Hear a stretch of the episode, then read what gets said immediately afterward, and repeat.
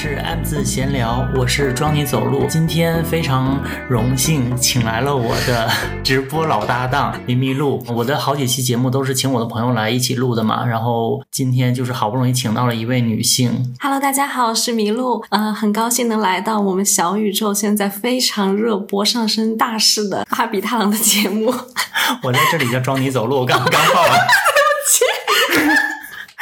为什么我现在有一点疯癫？是因为刚才我我们都喝了一点酒，想说就是是对松松弛一下。我也想说，今天本人的播客迎来了第一个投放。那我在说这个品牌之前呢，我想说，我做微博主以来，就是从公众号、微博再到小红书，第一个投放我的品牌几乎都会大红大紫。那你真的就是对，这就是本人的代运对本人命数决定的，所以我就是先在这里提前恭喜一下这个品牌。走运了。对，那这么有慧眼的品牌，就是我一直很喜欢的一个葡萄酒品牌，叫 Jolly。首先，我先说一下味道吧，我们先不要介绍一大一大堆有的没的。OK，OK 就是我们现在那个手上有两种味道，你的那个是，苹果肉桂红葡萄酒，我的是荔枝绿茶白葡萄酒。我的这个有点像圣诞节的时候会喝的那种。红酒，它就是呃红葡萄酒里面还加了像肉桂啊、丁香啊这样子的香料一些在里面，但是我觉得很好喝，因为它不会很甜，而且它那个香料味也没有太强劲。对，就是正正好它现在就是小小一瓶，就一个人独饮或者是两个人喝都可以。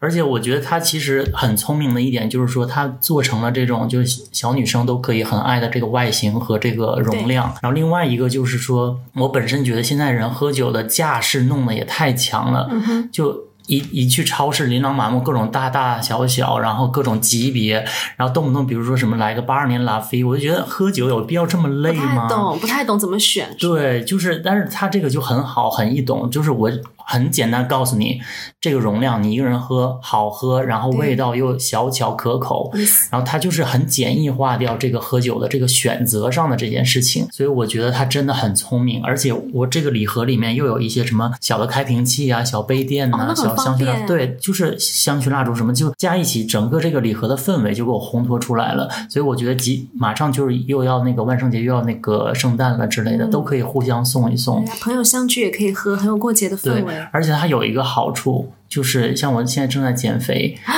里面零蔗糖那。太好了吧？对我只能说这个节目你真不是这个品牌，你真的太太合适。为什么？是因为我和李明珠一直在合作这个淘宝直播，我们俩 就是卖货的，所以因为我发现有一些卖那个小甜酒的容易过甜，对但他们是真的正好。是，而且有的像那个有的就是加肉桂的，我真的喝不下去。对对对这个就是正正好好。所以不管是非常嗜酒的，还是就是偶尔小想小酌的，都会爱上它。好啦，那我们今天就正入主题。什么主题呢？我还没想好名字。其实今天的主题，然后本来我想聊一些比较都市的话题，嗯因为毕竟林明路也是一个生活方式博主，我想说好不容易逮住一个女性视角，那我立即要大聊特聊。但是我的节目依然还是遵守我自己的原则，就是不准备任何的稿件嗯我也没和大纲。。我说昨天说对一下稿，他是不让我准备。对，既然这个酒都已经喝了，哎，说一下就碰个杯。就是既然已经喝了，我觉得我们就聊开。然后忽然我就想说，要不然我聊一聊那个朋友的坏话。他说这么劲爆吗？对，然后林明路说也不要这样吧，就是不用把自己人格都抛出去做节目，就是可以聊一聊身边来来去去的人。我觉得哇，这个层次一下就上来了，不会不愧是这个博主。嗯，不然就是感觉你对你的节目很没自信，是觉得朋友都听不到吗？可以在这里讲。既然要开始聊，那我觉得我先聊一个劲爆的好了，因为哦，上来就聊劲爆啊！就是在在劲爆之前，还是铺垫一下就是像李敏露之前也那个聊过我们俩认识的过程，嗯嗯嗯就是我记得就是有一次是微博上。然后是有另外一个博主，我们共同的一个好朋友女生，我就不说是谁了。然后她来说，我说怎么忽然就涨这么多粉丝？然后她就说，因为有一个女生转呃转发你的微博了，然后说你写公众号写的特别好。然后我就说是谁？她就说是李明璐。然后我就去感谢你嘛。然后我们就加了微信，一来二去就熟了。然后林明璐就后来就说，真的没有想到你怎么会这么掏心掏肺？对，我跟你讲一下整个的过程啊。我是好像不知道在哪边看到你的公众号，我觉得写太有趣了，然后有点想跟你交朋友。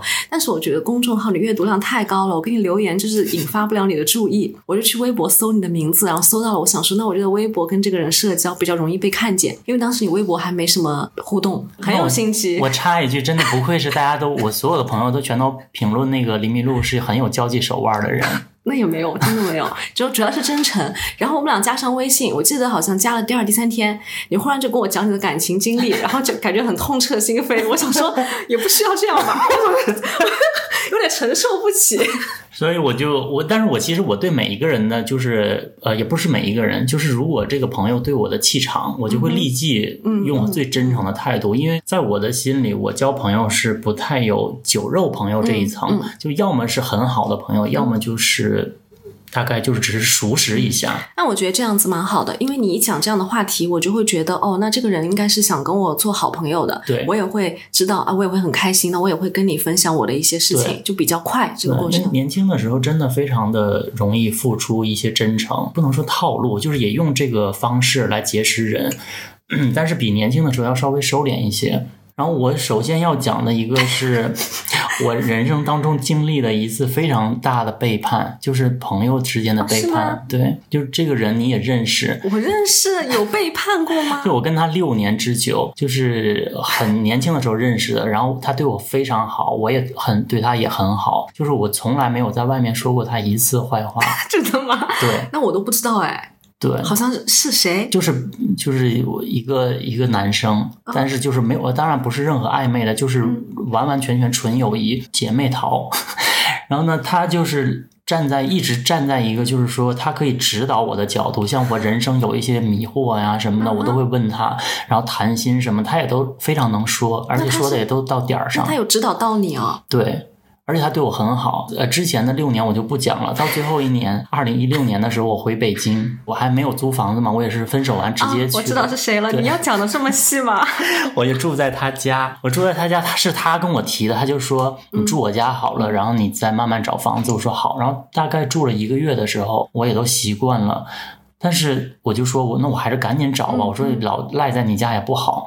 他就说没有关系，他说我马上就要离开北京了，如果你。你再不住在这儿，以后我们相聚的时间就更短。完，我想说，人家说的也有道理，我就也没有着急找房子。后来那个夏天，就是我也认识，介绍他来给你认识嘛。然后我们一圈人天天几乎每周都出去一起跳舞玩。后来有一天，就是他和另外的这个一个圈子里的这个朋友有一点小撕一下，就是因为一些经济的纠纷。然后我在中间就是有一点左右为难。然后后来呢？就是完，我就说，我就替他打圆场，我就说他是一个很好的人，什么什么的。然后其他人就说：“庄妮，我真的觉得你是一个傻叉哎。”我说：“怎么了？”他说：“你知不知道他在别人那里怎么说你啊？”他好像有，就是对你住在他家比较时间长，有点表示不满。对，但他当里面却又很热情，说住啊住啊住啊。那在我们面前，他就会说：“哎，还在住。”对他跟别人说的是更恶劣，他说：“死赖着我家不走。” 这话很重，对，因为他当里面就是让你留宿，是的，见到过的，他很热情，非常。我我本来这个朋友跟我说的时候，我不相信，还因为我说他怎么可能这么说我。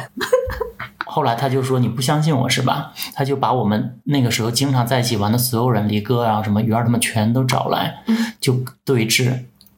然后所有人都就说，就是说，我们看你就是个真的看，觉得你太单纯了，庄你真的只有你才会这么单纯的对一个人。他说他跟我们一圈人全都说过，就是你这不好那不好的，就是我不不太理解他为什么要这样，因为他他他都跟我很好的一些朋友来说，总有不透风的墙啊。而且他如果真的不想让你住，就让你搬走嘛，就何必要两边对，我不不理解。后来就是大家的分析，就是说他其实就是不想让我的友情分出去太多份，就是要给他最多。我觉得你的朋友这个分析也很善良，要是我的话会很恶劣，我就会觉得这个人有问题，嗯，以至于就是说，本来我只是想解决这个小的问题嘛，就是对峙一下，就是这个误会，结果对峙出来一个更惊天的。对，想起来，我不知道要怎么。我觉得我在这里讲这个故事，大家会想说有这么疯吗？当时我也信了，他现在回头一想想，我觉得很离谱。就是我，呃，简而化之，就是说他所有的经历，他讲的任何的关于他自己的故事，包括他的学校、他的工作、他的恋爱，全是假的，而且假的离谱。假的很离谱。我举一个例子，她是她跟我们一直讲，她就是穿 Prada 的恶魔里的女主角，她就是是不是？他是安娜温特的助理。他说他他就是安妮海瑟薇。对，他他说他给那个安娜做过助理。他还写过文章，就讲他在纽约的工作，给他做助理是什什么样的经历，写写发在公众号上，我们就信，因为 因为他当时在创业一个时尚的一个 app，因为当时我真的有一点点将信将疑，但是他太自信了，就是导致我真的我一我不疑有他，对我一直觉得是真的，我完全没有想过，因为没有必要。因为我觉得没有必要谁敢这样说？后来他不是还说了一个他 dating 的对象？哦，是听这个节目的观众，所有人肯定都知道一个品牌的太子，不会是王小飞吧？比王小峰有钱太多太多太多倍。我还记得那天就是我们在三里屯喝酒，他就姗姗来迟，然后坐下来以后说：“哎，今天来太晚了，因为刚才在和某某某约会。”当时我们真的不敢说话。我说：“哦，就说席间有一个你另外一个朋友认识，他是时尚圈的，他是时尚圈，他知道那个人的姐姐的名字，他就说：哦，你和我随便取个名字，哎，你和 Tiffany 的弟弟在吃饭啊，约会啊。”他就愣了一下，你那朋友就明显愣了一下，就。愣了一下，但他反应很快。哦，呃，呃，对呀。那你那个朋友应该有在怀疑，但当时我们俩太傻，不敢怀疑。嗯，所以我觉得蛮好笑的。后来我采取的方式就是冷处理，就我也没有去找他去说。嗯，后来他就。他以为我不是因为这些事情老是变冷漠的，他以为我是选择了站在就是跟他撕的那个人的那一方，然后他就说：“那你就是不想理我了，对吗？”我就不回。后来我隔了可能第二天才回他，我就说：“没有啊，就是非常简短。”他说：“不用说了。”然后他把我拉黑了。哎，这种很经典，就是一个人给你发信息，你不回，第二天再回，其实是一种疏远的开始。对我们真的太多年的友谊，我觉得我不能说因为。就是有一些很荒唐的事物来否定以前的六年，就是他对我一直都很好，但是我不理解，就是说在背后在说我坏话来伤害我的这个，对，所以我就觉得那既然有好有坏，那我就选择沉默好了。好了，干一杯了。现在真的觉得太荒唐。你呢？你有其他的什么精彩的友情故事吗？我说实话比较普通，因为我成年以后嘛，嗯，有一个朋友你你认识的，我们俩就疏远，就是因为他在别人那边呢，也是类似说我的坏话，但他说的这个，我觉得真的有点诋毁到我的人格，他他是讲我感情上的一些事，就不好在这边讲。可其实尺度很开，可以讲。算了。主要是他把这个事情是讲给一个很有名的大博主听，这个大博主是我们这个赛道很很红很红的，我跟那个人都不认识，但那个人就也许也知道我吧，然啊，他又告诉了我们一个共同的朋友，我这共同朋友又来传话，因为这个事情我当下知道以后，我暴跳如雷，太震惊了，他相当于诋毁一个女生的人格，对对，有点离谱，对，哎，关键事实上是我找男朋友确实也不是那样找的。他其实就是想把你贬低成一个就那种特别有一点捞女之类的，因为你讲我捞女，真的他，我 没有没真的没必要，真的没有必要，还是回去捞捞父母的。本来本来那个李米露前两天还跟我说说现在就是世道不太好，想做全职女儿。我说你是真的有这个 本这个有这个本事的？没有也也是一般啦。但是那样讲我确实不太好，而且他讲的比捞女难听多了。对，不是说是捞女，你要说捞女就 OK，我我也是接受这种不要歧视女性嘛。对，那你。讲的就有点太难听了，相当于是一个脏话，而且他都讲给那样子的人听了，就太不熟的人听，我都不知道他讲了多少。但是我跟大家讲，就是交女生朋友，我自己现在是有一个观察。就上周我有一个朋友也是跟我讲，他说有一个人请他当伴娘，我一听我惊了，因为他跟那个女生见过一面，认 识就没多久，我就想到了我这个朋友，他当时也是找我做伴娘，然后他的婚礼上就是以前的朋友只来了一个人。我当时嗯没有别的朋友，我当时也是很惊讶。我想说，怎么会这样？因为我跟他当时我觉得不是能做伴娘的那种亲密度，他找我做伴娘了，他又没有以前的朋友，其实我觉得这个就比较蹊跷。Sorry，比较蹊跷。你有点喝多了是不是？可能有一点，这个酒真的不错。嗯嗯，就是它甜甜的，会让我一口一口忍不住接着喝。我一直在喝。是，嗯，所以我觉得，如果你去一个女生朋友的婚礼，却发现他没有什么过去的朋友，我觉得你要小心一点，因为一个人不可能没有过去的朋友，这样就说明他的朋友都处不长时间。然后是让关系不好的，就关系比较一般的女生来做伴娘，我觉得就是更你要想一想。确实，哎，但是你你这个故事让我想到我妹妹，嗯，我妹妹完全没有同性女就是朋友，哎，我不好意思，不是，但是我没有其他的意思，就是。我我因为我一直觉得我妹妹是木头美人，就我私下里我跟她面对面我也这么说她，她就是她说我的心中就是没有友情这件事情啊。我说我完全理解不了，因为我这辈子如果没有朋友的话，我可能觉得我人生甚至一大半都已经对就没了。但她说她说我真的没有觉得朋友那么重要哎。就我就有这样的一类人，确实，那也不是说，我也不是要攻击谁，说谁人品不好，我们也往好的方向说，因为大家都会有旧一些的朋友，也会有比较短的朋友。那如果你发现一个人都没有什么交往时间比较长，那这个人跟你大概率也不可能是长时间的好。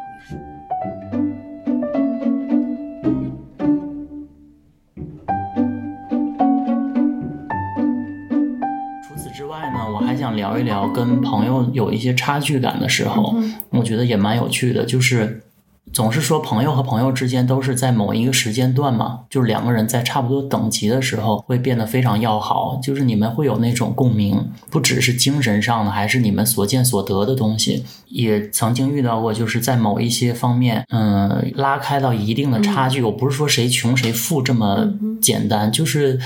你的生活各个方面都会产生一些变化的时候，你真的会觉得你跟你的朋友好像很像老夫老妻很多年了，有感情，但是你们不爱了。但是这么说好像有点也不太贴切，但我觉得朋友就是这样。嗯，像我发小好了，因为我后来不是做博主了嘛，我大概已经有五六年没有上班了，一七年到现在五年。上不上班的人差别真的蛮大。很大，除了就是像我同城的朋友，就是我约不出来。嗯，因为我不上班嘛，我天天都有空。对，然后他们有的时候觉得很累，我不想出来了。确实，对，你看我旅游也都是跟博主朋友一起去玩。对，别人就问我你为什么不跟上班的朋友？我说没不太方便约。我也有过，但是确实不可能，大家是一样的生活节奏。像我跟我老家的朋友，就是已经二十二年了。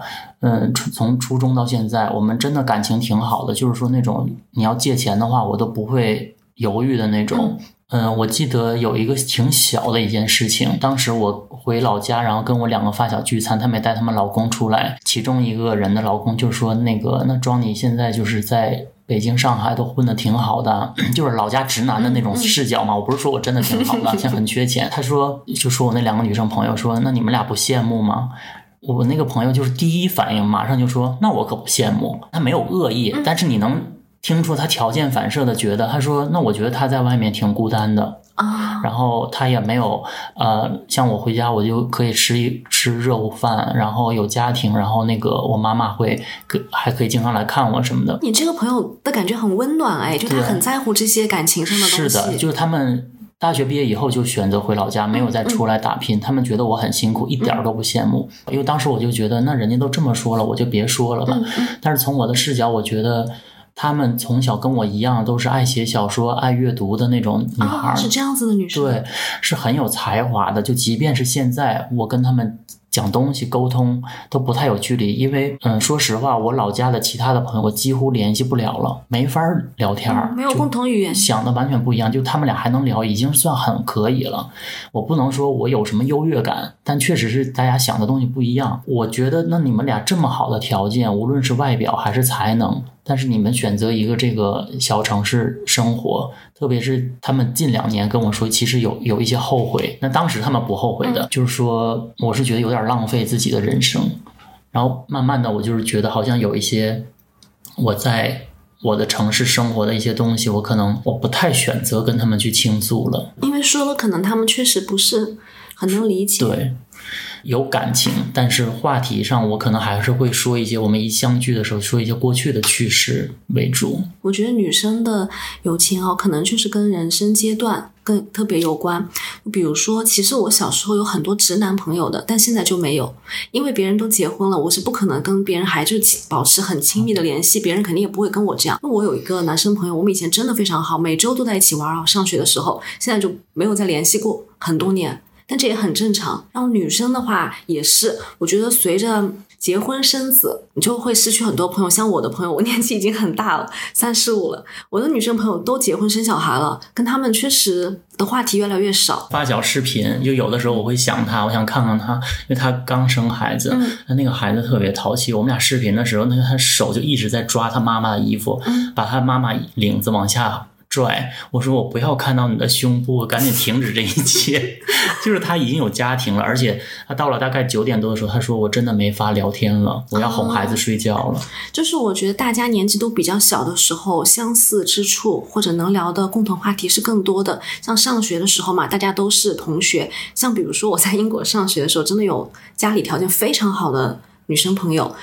当时关系不错，但回国以后就会疏远，因为你们的相似之处越来越少，确实没什么话题。别人都是过个生日就要去美国的，然后很快又回来那种。像女生的话，更是小时候可能大家都觉得差不多，但长大以后你就会发现，你们很多人的人生观、价值观是有很大不同的。就像你说，你的朋友会觉得你辛苦。像我有一个印象很深的是，我有一个非常好的女生朋友，她当时呢跟她的男朋友分手了，然后她的男朋友找了一个比比我们要大几岁的女生。那个女生人生就我觉得很精彩。她大学毕业以后先去国外念书，然后在西藏支教。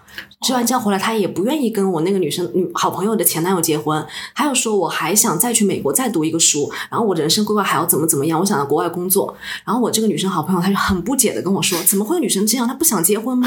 因为我的好朋友就是因为那个男生不愿意结婚分的手，他就很气。这怎么会有女生这样？哎，当时我在心里面，但是我暗暗的觉得说，哎，他找的这个女朋友好酷。对啊，因为他那个女生就还做了那种很多极限运动，然后每天在世界环游旅行那样的女孩子，我心里面暗暗觉得好酷的同时，我意识到我跟我这个好朋友女生，我们俩的价值观其实是有很大不一样的。嗯，那现在确实联络的也比较少，但是我还是很喜欢他，我觉得他应该也蛮喜欢我，有时候给我点赞。但是确实，你知道，你们俩不是不一样的人。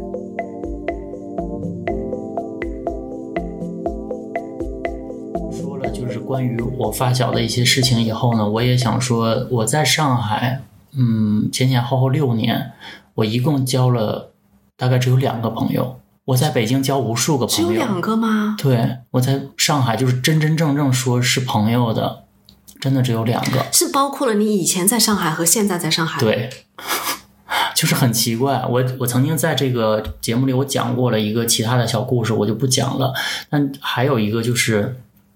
呃，我说一个微博上的人好了，他可能有一点小名气，但是不至于那么有名气。我曾经看过他发了一条微博，他是曾经在东京留学的一个人，他有一天发了一个关于就是怀念自己曾经在东京的生活，我觉得都没有问题。但他这段话就是我我当时有点想笑。他说，呃，大致啊，不是每一次都一样，就是说啊，有一是。黑木川的樱花是东京铁塔的眺望，什么就是类似这种，他他把东京的每一个比较 fancy 的地方，他都说出来了，就是那意思，就是说我在这里有这么多美好的友情的回忆。可是那那比如说在辽宁鞍山的友情就不值得说吗？辽宁鞍山有鞍山的美啊。不是，我就觉得他把这个，我能体会到，就是一线城市的人会把很多这一类的价值观加在。各类的情感里面，你说很对，对，就像我们看《东京女子图鉴》嘛，你会对东京有一种梦幻的感觉，你就会把你自己在大城市里发生的所有事情都加上这样的滤镜。对，就我觉得好像，嗯，渐渐就是到达我们这个年纪的人交朋友，可能真的没有那么单纯了。毕竟我发小认识的时候是真的初中生，那你就只是讲情感，你没有在讲，就说你家里干嘛的什么的。对，所以我觉得这个蛮好玩的，是我在。上海得到的一些感触，就是在上海真的特别难交朋友。你这样一讲，我觉得我好像也是。嗯，因为就像我那个，我有一个好朋友就说，他说我不知道是现在我们老了，还是看年轻人不习惯，嗯，就是现在年轻人一聚会就说哪里好吃，哪里好玩儿，好像不太聊一些。对，不太聊走心的东西。我在上海也没有交到什么朋友，嗯我一直以为是我老了，或者是呃大家工作太忙。嗯，但你这样一说，我我好像对大家有点自顾不暇，并没有说那么多时间去。我在上海有认识新的朋友，但就是出来吃饭喝酒，平常不会聊一些走心的天。对你，那你但我现在也是，我们也是年纪大了，可能也不需要跟别人聊。对我不想，其实我不想聊。年轻人怎么交友，我不知道啊。反正我现在除了跟你们已经聊过了，嗯，我再聊一些我的变化之类的，我觉得可以。你如果让我再跟一个人重新再介绍我自己的过往，我就觉得好累。确实。那你觉得跟上海大家都太忙了，会不会有关系？也有吧，特别是我这个圈子。昨天我们俩不是还聊了一个话题吗？嗯，我就是说我如果我到国外我怎么生活？然后你就说那可以，就是比如说当个 sales，你开开心心的也蛮好的。我说那我如果被拍到会被谁偷拍到？就是说那个装你走路在做在国外做 sales，立即就会有圈内人然后嘲笑我，就是说啊怎么怎么在国内装大逼，然后现在在国外混不下去了这么。势利吗？对在勒庞马歇的香奈儿做 sales 也不行？也不行。就是我，我感觉好像，嗯，上海接触了很多人都给我这种，嗯，会觉得你需要有一些身份来架住你，不然的话，可能就是会瞧不起你。就像我之前说的，我认识的一些同事啊什么的，他们会说会有一些地域歧视。对还是会看一下你的身份，再决定要不要跟你这个人交对朋，友。特别是我在上海遇到真的很多地域歧视的问题，就是我以前小的时候看影视剧说上海人歧视别人什么什么的，我都觉得应该就是小品吧。但是听我听你的节目的上海人肯定不会这样。很多那当然，而且我交的那个新的朋友都是上海人，就是上海人当然是有好的，我只是说讲他其中有一些有趣的部分，挺好玩的。就比如说在路边看见一些那个什么炒饭、炒饼什么，就说哦安徽菜，我觉得是我有一些地域梗真的是蛮好笑的。但是我是觉得上海。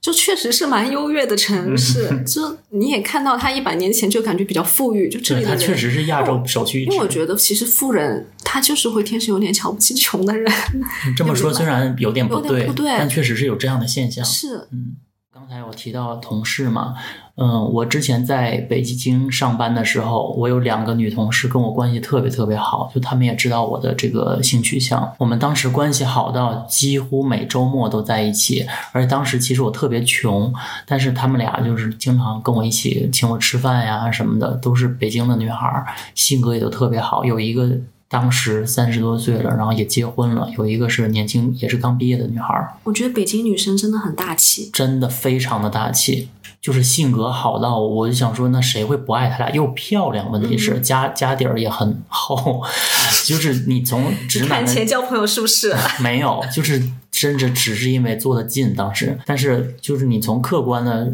直男的角度讲，绝对都是很喜欢的那种女生。我们当时我记得她三十多岁的那个姐姐，她老公出轨了。我们还去帮她去捉奸呐、什么的，就全程跟着她的这个从发现小三到离婚，就是整个的过程我们都陪她。她离婚以后难过，我们陪他喝酒啊、熬夜呀、什么的。就是我想说，已经好到真的已经算是最贴近的朋友了，而且天天都在一起。后来就是这个年轻的那个女生，呃，离职了，换换公司了，然后慢慢的这个姐姐也换公司了，然后就只有我还在那个原公司，我就觉得特别孤单。我当时就想说，我真的也不想干了，就没有他俩这个公司，就觉得天都塌了。就本来我是刚毕业小孩嘛，也确实工作上需要一些寄托，那是你第一份工作吗？不是，但是是第一份很长久的工作，因为以前我特别任性，老换工作嘛，就好不容易在公司里有这么好的朋友，根本就舍不得。我天天找他俩，就是嗯每天就是一边在工作，一边还要跟 QQ QQ 上跟他们俩聊天。你那个时候是不是完全觉得跟同事做朋友一点问题没有？没有，就是掏出我所有的真心，我家里的事啊，我自己的事，我全都讲，然后他们就听我的故事，还会哭啊什么的。潸然泪下对，就是真的，你能感受到，不是那种假装的，就是北方女孩确实也是会很直白的给你我的这个情感，但南方女孩就是还稍微婉约一点儿。总之就是好的跟一个人似的。后来慢慢的就是我发现我我约他们约不出来，有的时候可能是真的。时间匹配不上，因为毕竟不在同公司。有的时候我就是怀疑他们可能也就是疲于见面，因为客观的说，北京太大了，嗯，就是大家见个面也确实需要一个心理的一个建设，就是说啊，我今天要坐一个小时地铁去见见面。那以前怎么能周末都见到的呢？对啊，就是可能因为啊，我们直接下班一起走了，啊就可能这样的时候比较多。主动了大概得有个十几次，我发现约不出来，我自己也觉得好像就没有必要再这十样了。几次有点太多了。真的太多了，因为我小的时候真的没有什么眼力见儿，然后我其实挺难过的。其实我是一个很直的人，我当时还说我为什么约不到你们而？且你小时候比现在要更在乎感情一百倍。对，一万倍，真的就是很难过，就是感觉好像就是被男人伤害，还没有这么难过，被两个女女生 真的。我 就百思不得其解，为什么？因为真的你能感受到大家都投入了这份友情，为什么不珍惜呢？后来他们也就是很敷衍的，就说啊工作太忙了，然后特别那个女生还谈恋爱了，年轻的女生谈恋爱了，然后另外一个女生就是说她心情不是很好，一直没有调节过来。我想说那也其实可以吧，就慢慢不了了之，也不联系了。我又是一个特别有精神洁癖的人，你知道我有多爱删好友，我不只爱删男的。就同事我也删了个一干二净，我到现在我的微信里只有二百人不到，看着不联系的人，我在列表里我就闹心，我觉得我有这方面的心理疾病吧，可能，但就是我这么多年还是这个习惯不好的，希望年轻的小朋友不要学我，这就是大概很多年没有联络了，也就不了了之了。后来我又去别的公司上班呢，我慢慢的发现，好像其实真的没有必要跟同事交朋友，就是我通过这件事情。现在也没有联系吗？现在就是大概一八年左右，其中有一个女生给我微博上留言，因为她一直知道我那个装你走路那个微博，她给我留言说：“哎，晃眼间这么多年没有见了，什么时候再约一个吧？”我没回，你是报有种报复我没，我完全没有，但是我真的没有感情了，感觉好像是一对已经分手了恋人一样。其实这种我也有过类似的，就我一开始上班的时候是在英国，嗯，也是跟同事都处的蛮好的。大家，我觉得那种关系有一点像同学，就那一份班，我们在英国大家都知道，短暂的上上可能都要回国的，也没有人要争个你死我活，就是很开心的每天一起上班聊天啊，下班一起逛逛街，很像同学。我觉得其实只是一个大学的延伸，但是大家后来人生轨迹不一样了，又是自然而然的散开。从那以后，我觉得好像跟同事交朋友是一件特别蠢的事情。然后后来我也但他们也没有背叛你，只是对没有只是自然淡去。对，就是这样。其实嗯我没有 judge 的意思，我只是觉得我从这里学到了一个，不管你当时有多对他有多好，他对你有多好，但其实同事就是同事，同事还不是朋友。真的吗嗯，我和那个时候的同事嘛，有的现在还是在一起玩的。我们去年还一起去海南了。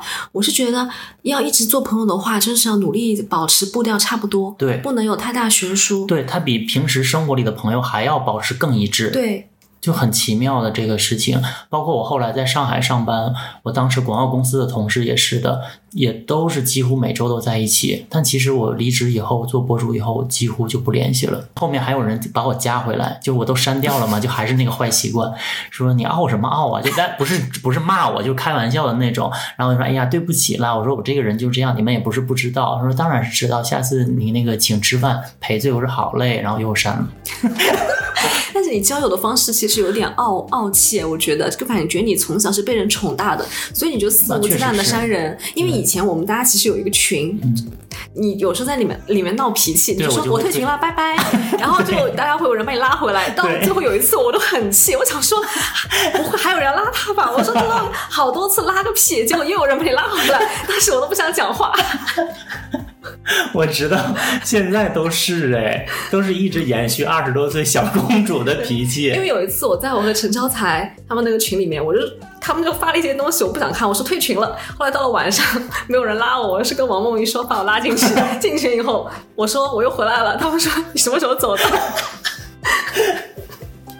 但是我就下一次我比较谨慎，不敢退群。你看，你就是因为一直有人拉你，所以你就一直可以退群。对，而且我必须要说，我一路以来，我所有的朋友几乎都是我的贵人。就比如说李明璐好了。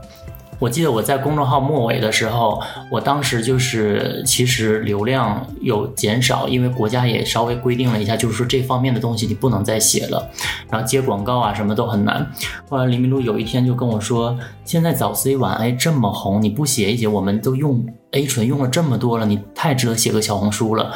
我说谁写小红书啊？谁看呢？因为当时二零一八一九年吧，真的没有人用。小红书就是炫富和美女，对，当时就是写科学护肤，对，都是写包什么的。我真的是算是我不是第一也是前三，写 A 醇、利记，大概我现在得有个七千赞吧那篇，反正就是。也涨了十万多粉，十一万粉，后来就开始赚钱了嘛，而且是已经是我赚钱的主要渠道。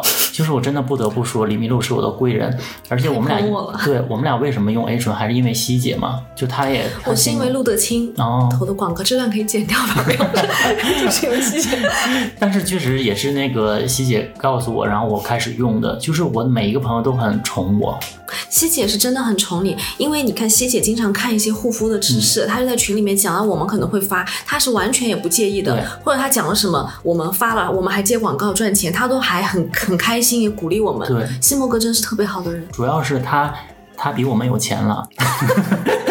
您没有，还有一点就是说，呃，像我确实像你刚才说的，我说我我经常退群啊什么的，就即便是面对面，我年轻的时候啊，我也经常掉链子，动不动可能就是因为一些事情。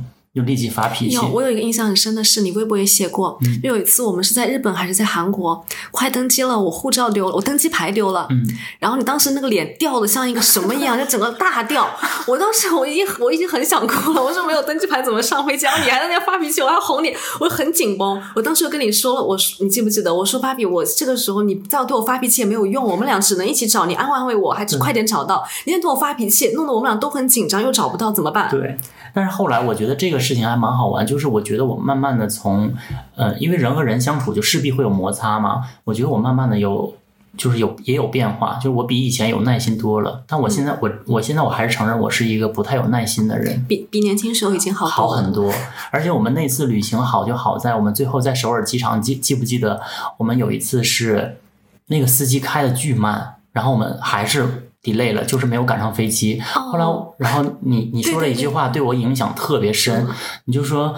那个，你不要，你不要那个害怕，你也不要紧张，赶不上就赶不上。现在我们查机票还有多少钱？我说，我说回程好像一千多，你就说才一千多。我们在机场狠狠的逛，首尔机场很好逛，很多免税的东西，巴拉巴拉。虽然逛到最后发现已经蛮无聊，蛮无聊，首尔机场确实蛮好对逛。，但是但是你后来就开始在那里美甲，然后我就觉得我要学会这份从容，因为已经赶不上了，对，就没有必要急什。么？没办法，因为你又气又急，又气一个小时，不如在那逛，街，然后后来林明路就是给自己抹完那个美甲以后，给我也涂了两个指甲。就是还蛮好玩的。对，其实是蛮好玩，因为我是觉得，对，后来我们去东京也是的，我我和你还有西姐，嗯。我们是不做任何的这个攻略，本来本来有一天不不骄傲，但是我们都是这个性格，就是黎明路本来是想去一个地方，有点想看些名胜古迹。对，然后我就不想去，西姐是无所谓，然后那自己也不想去，自己可能只在我们中间平衡。对，然后我们那天就好不容易下午可能才出门吧，在便利店随便吃点，然后就拖拖拉拉要去那个景点了。然后你就说，要不然去那个卖古着的那一条街。我和西姐说去，就立即精神焕发。本来都已经对，就是我觉得很多不做计划的东西，还有几个人在一起的时候发生的那个。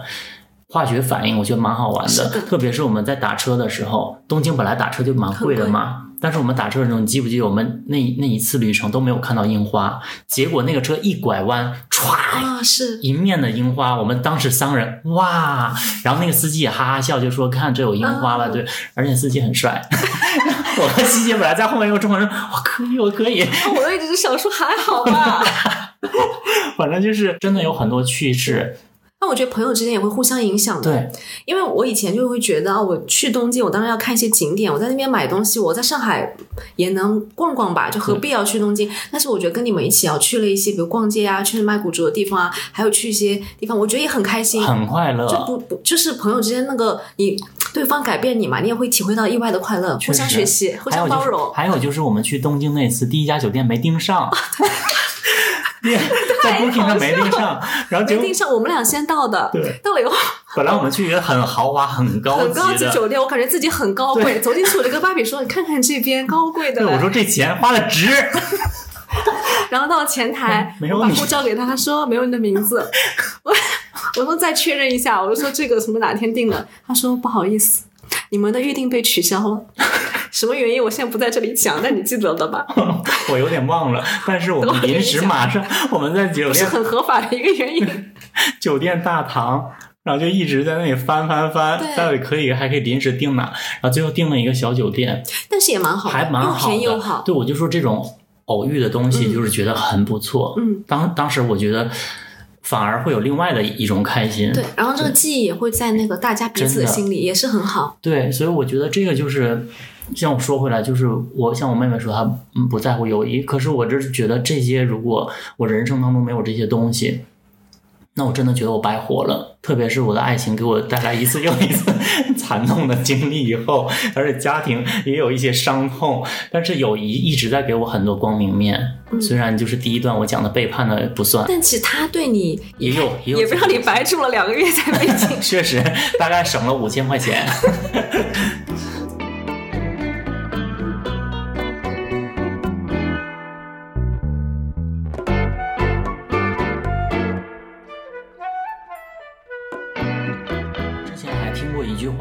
就是说，嗯，除了情侣之间有七年之痒，好像就是说人和人。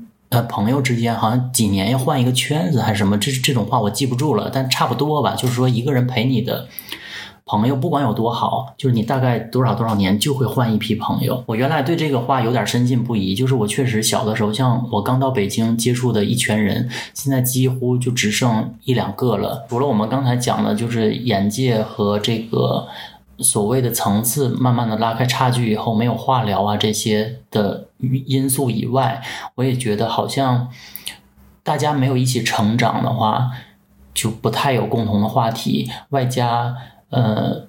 慢慢的，我也觉得，就即便是留在身边的人，我们聊的话题也不太一样了。像我还跟那个无限他们一还很好嘛，我们也都是十几年的朋友。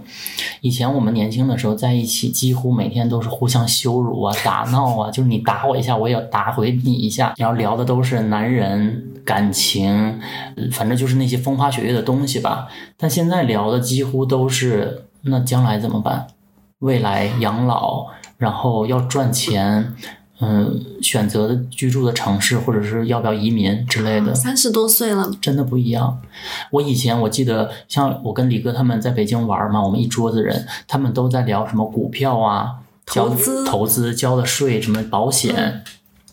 我当时我就说，而且那个时候我已经二十八九岁了，我就说。拜托，We are gay，我们聊一些 gay 的话题，不要再聊这些。我说我不要接触现实世界，可是我现在完全不不抵触这些，就是我非常积极的想去学习。就像我之前我不是还跟你说，我买哪些理财产品比较好吗？在这里插一句，黎明路是也是个理财高手。怎么忽然讲这个？反反正就是我会慢慢的开始就是接受现实，就这是我自己的变化，然后导致于我跟朋友的这个话题也会转变。对，但是这点上我就会想到西摩格有一次说的话，他就说他很他有很多朋友嘛，你知道西摩格走到每个城市都有朋友的样子。他说有的朋友不见面了，那就不联系，他没有关系，但是一旦再见面，就是立刻玩的像以前一样好，就很开心。我当时有听了也是有所感悟，我说哦这样子这个态度很好。我和另外一个就是我和恶童跟西西摩格是有一个群的，他当时发了这条微博以后，我立即跟恶童。小窗聊天，我说你看，因为西姐当时发微博还说说我没有什么好朋友和酒肉朋友之分，朋友就是朋友。对我说你看，我们和酒肉朋友一样。然后鄂童说我做不到哎，我说我也做不到，我说我心里其实是分等级的。嗯。而且我这个人就极端到好像没有那么多等级，可能也就两两两级，所以就是我说我做不到像西姐这么洒脱，她说我也做不到，然后她说我，而且我希望我把他当最好的朋友，他也要把我当最好的朋友，因为因为恶童还是年轻嘛，对，但是西摩格就是真的什么话题他都能聊，对不像我们好像是聊年轻时候想聊这个想聊那个。对西姐她很会照顾别人的情绪是，你聊什么她能跟你聊得很开心，对最后一个幽默收尾。是她就是可以作为这个每一个每一次就是一起谈话的中心，对对，而且就是比如说，像我们，其实我跟希姐现在也得有个大半年没有见了，哎，得有快一年了。她十二月我们分开的，所以我就觉得我们在网上聊天，就是微信聊天或者打电话，依然还是渐渐的，就是还是很有话聊。就我觉得她自己人格魅力，但是我面对有一些朋友，我真的不知道说什么。那其实我们俩之间聊天的话题是有改变的。有一段时间我会觉得是不是我们俩有点疏远，就我也会有这样的怀疑。但是一见面我就会打消这个顾虑嘛。后来我就观察你，发现真的没有。但是你有时候还会跟我讲一些啊，以前你会跟我讲一些。不是感情的，就是啊，你就说约嘛。Sorry，我知道尺度在哪。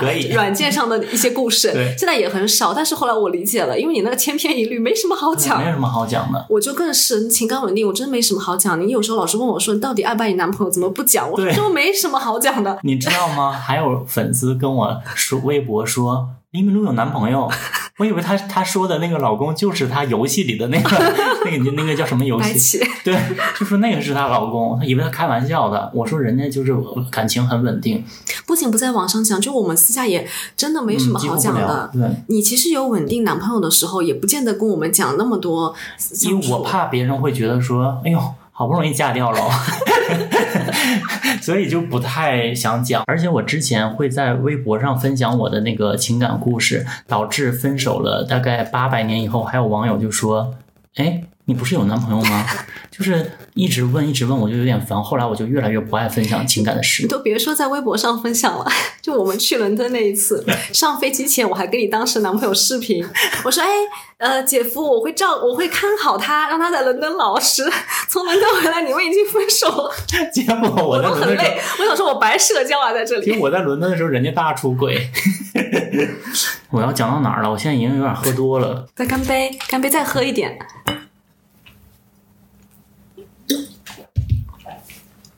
有的时候不是说跟朋友没有话聊，而是真的你会觉得好像有一些事情似乎没有那么大的必要去分享。确实，比如你现在开始跟我说了啊，我认识一个男生有点心动，我就会想说，过两天也就是结束了。对，我会想说，因为因为我特别是比如说我在上海的时候，真的节奏太快了，所有人和人的关系都是的。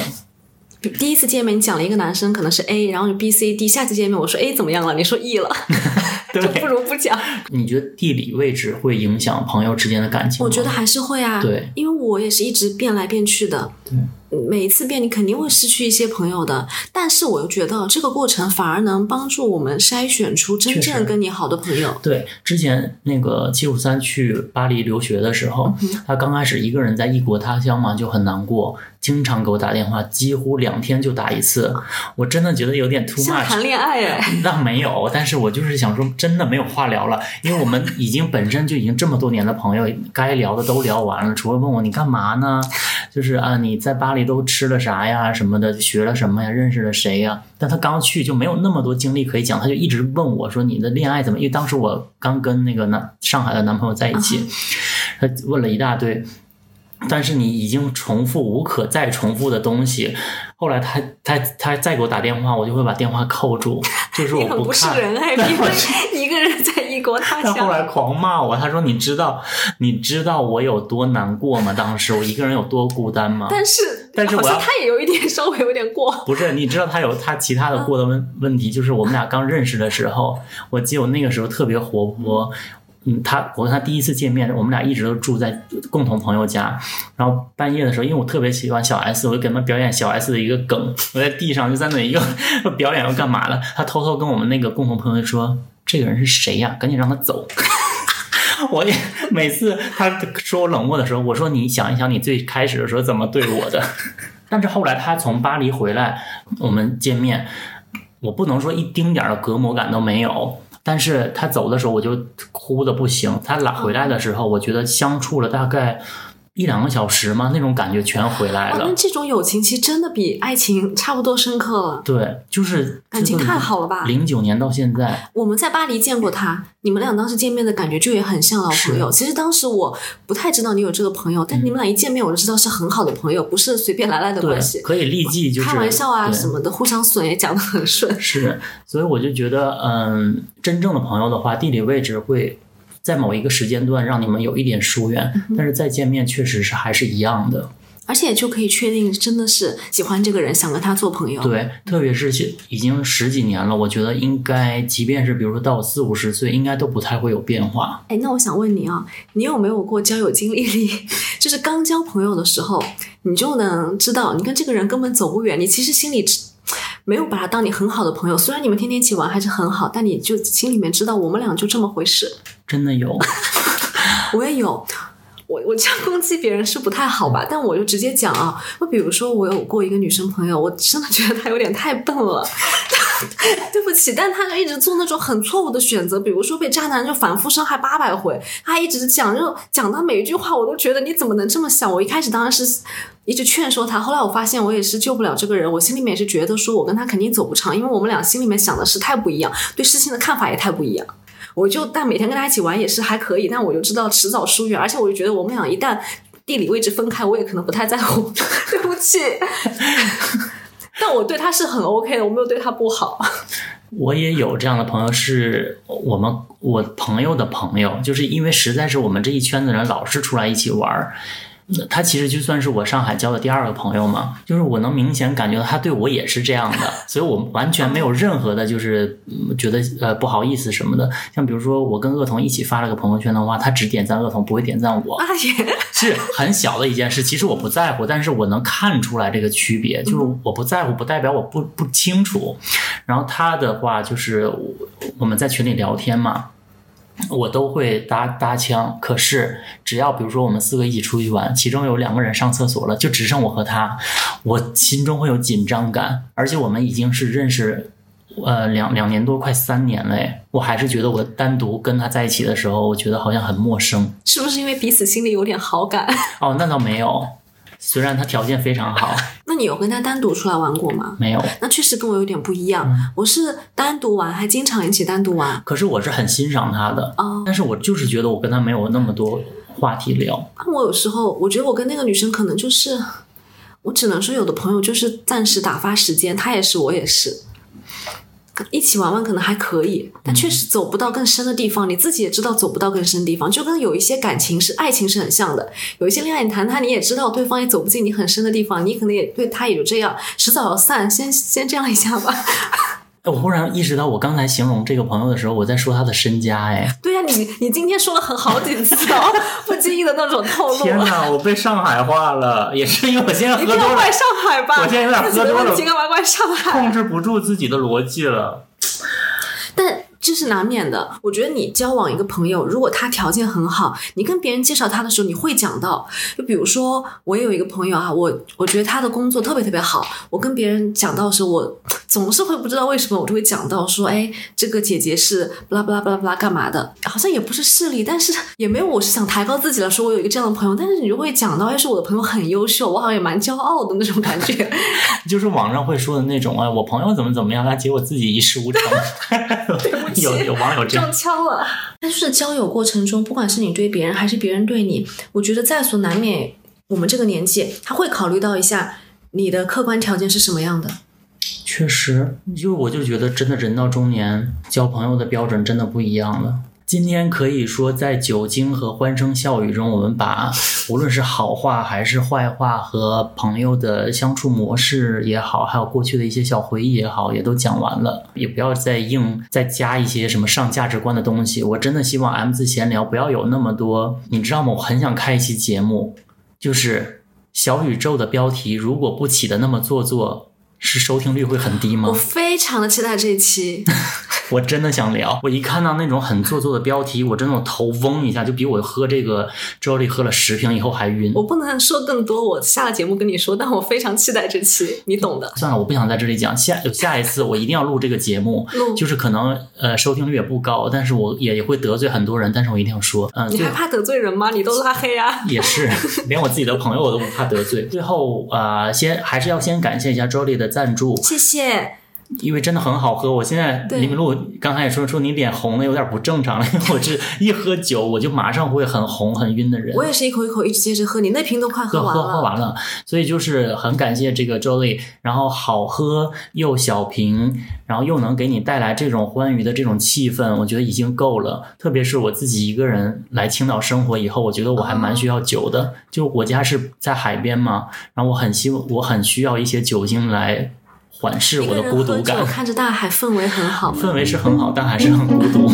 那这个酒怎么买？能不能讲一下？我也想。再一次感谢 Jolly 的大力支持，并且为听 M 字闲聊的朋友量身定制了一份小福利，在 Show Notes 里复制一下淘口令，就可以以一百二十九元得到 Jolly 四瓶的礼盒装。本淘宝直播人员温馨提示，比双十一到手价更低哦。希望大家在评论区分享关于你喝酒最难忘的记忆，我会选出三位获得价值一百二十九元的 Jolly 风味葡萄酒两瓶装。我今天都酒酒后吐别人坏话了，相信大家喝完也是可以有一些小故事可以分享。好吧，那就这个话题就这么结束吧。我觉得很好，就是嗯。